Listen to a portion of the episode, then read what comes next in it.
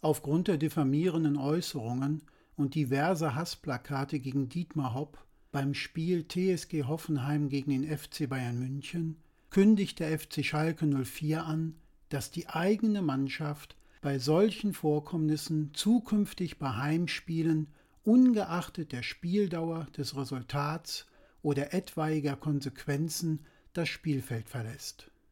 Man stelle sich nur mal vor, dass die Schalker morgen im DFB-Pokal-Viertelfinale gegen den FC Bayern kurz vor Schluss 3-0 führen und die Bayern-Fans rollen dann Hassplakate aus. Gehen die Schalker Spieler dann wirklich vom Platz und verzichten auf den Einzug ins Pokal-Halbfinale? Zumal dann die gegnerischen Fans zukünftig immer Hassplakate im Schalker Stadion dabei haben, um im Falle eines Rückstands der eigenen Mannschaft diese auszurollen, sodass die Schalker Spieler vom Feld gehen und die Partie für die Gastmannschaft gewertet wird. Eine absolut kranke und perverse Vorstellung.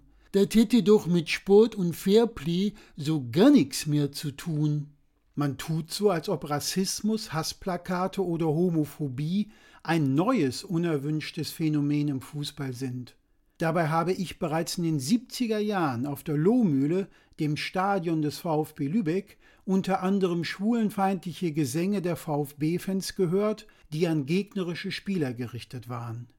Ich war in den 80er Jahren regelmäßig im Lorheide-Stadion beim damaligen Zweitligisten SG Wattenscheid 09 in der Stehplatzkurve.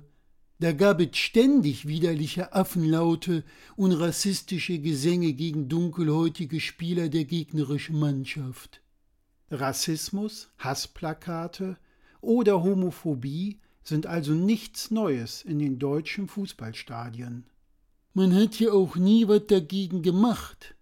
Was sollte man auch machen, wenn du als Zuschauer gegen diese sogenannten Fans etwas gesagt hättest, wäre dein eigenes körperliches Wohlergehen gefährdet gewesen. Der rechte Abschaum und die hassverbreitenden Krakeler, die es auch damals schon in unseren Stadien gab, hätten dir so wat von dir rüber eingeschlagen. Da wäre Zivilcourage fast schon einem Selbstmord gleichgekommen ist heute nicht viel anders. Was DFB-Präsident Fritz Keller im Sportstudio zu den Ereignissen in Hoffenheim gesagt hat, zeugte auch eher von Hilflosigkeit und ließ keinen wirklich vorhandenen Plan erkennen. Er hat die Verantwortung schön auf die Verbände und Vereine geschoben. Das war schon echt arm. Ich finde den Fußball und seine Verantwortlichen eh absolut heuchlerisch. Auf der einen Seite regt man sich über Hassplakate in deutschen Fußballstadien auf, meiner Meinung nach übrigens völlig zu Recht, weil es ein absolutes No-Go ist. Auf der anderen Seite hat die deutsche Nationalmannschaft 2018 an der Fußball-WM in Russland teilgenommen, wohl wissend, dass für diese WM in Russland Menschen dauerhaft zwangsumgesiedelt wurden und ihr Zuhause verloren und Arbeiter für einen Hungerlohn die Stadien errichtet haben. Beim Bau der Stadien in Katar malochen die Arbeiter nicht nur für einen Hungerlohn, sie sterben sogar auf den Baustellen.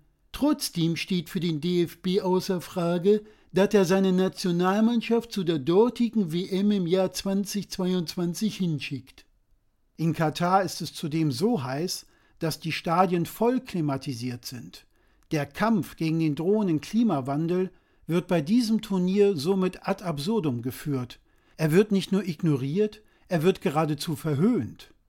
Ob Menschen zwangsumgesiedelt werden, für einen Hungerlohn arbeiten oder sogar auf Baustellen sterben, stört den DFB nicht. Auch das Klima ist ihm bei der Fußball-WM total egal.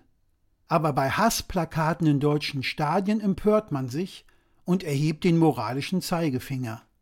Ach komm, Sei mir doch ehrlich, Fußball hat längst nichts mehr mit Fairplay zu tun. Auch als Vorbildsfunktion ist er untauglich.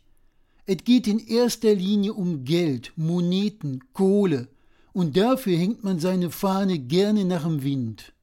Mit Moral hat das alles gar nichts zu tun. Bei solchen Heuchlern, die jetzt von Moral und Anstand reden, können wir uns nur noch wundern, dass wir uns wundern.